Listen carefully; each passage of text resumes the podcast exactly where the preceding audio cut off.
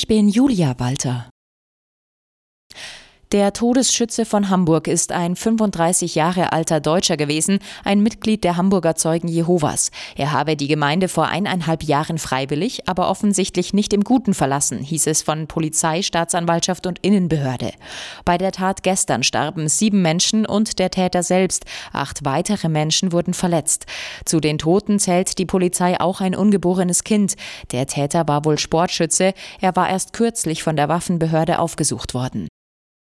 In Karlsruhe ist die Polizei wegen einer Geiselnahme in einem Großeinsatz. In einer Apotheke seien eine oder mehrere Geiseln genommen worden.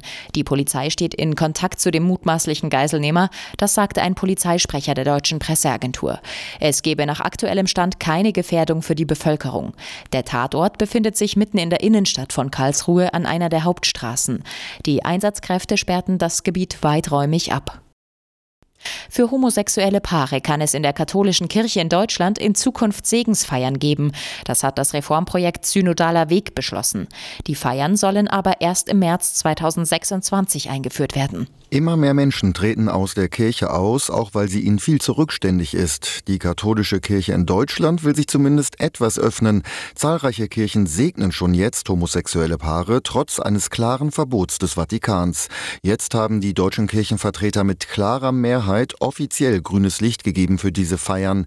Die Reforminitiative Wir sind Kirche kritisiert aber, dass der Beschluss erst in drei Jahren gelten soll. Das sei völlig unverständlich. Thomas Bremser, Nachrichtenredakteur Redaktion. Bayerische Behörden haben im vergangenen Jahr 71 Menschen wegen extremistischer Bezüge entwaffnet. In 42 Fällen wurde außerdem ein Waffenbesitzverbot verhängt, teilte Innenminister Hermann mit. 64 Personen sind den Angaben zufolge zum Beispiel der rechtsextremistischen Szene oder der Reichsbürger- und Selbstverwalterbewegung zuzuordnen.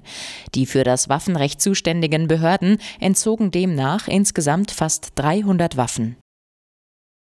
24. Spieltag in der Fußball-Bundesliga. In der Freitagspartie stehen sich am Abend Köln und Bochum gegenüber. Die Kölner sind Tabellenzwölfter und wollen mit einem Sieg weiter ins Tabellenmittelfeld vorrücken. Bochum ist letzter, aber punktgleich mit drei weiteren Teams. Beim VfL ist jeder Punktgewinn willkommen. Anstoß in Köln ist um 20.30 Uhr.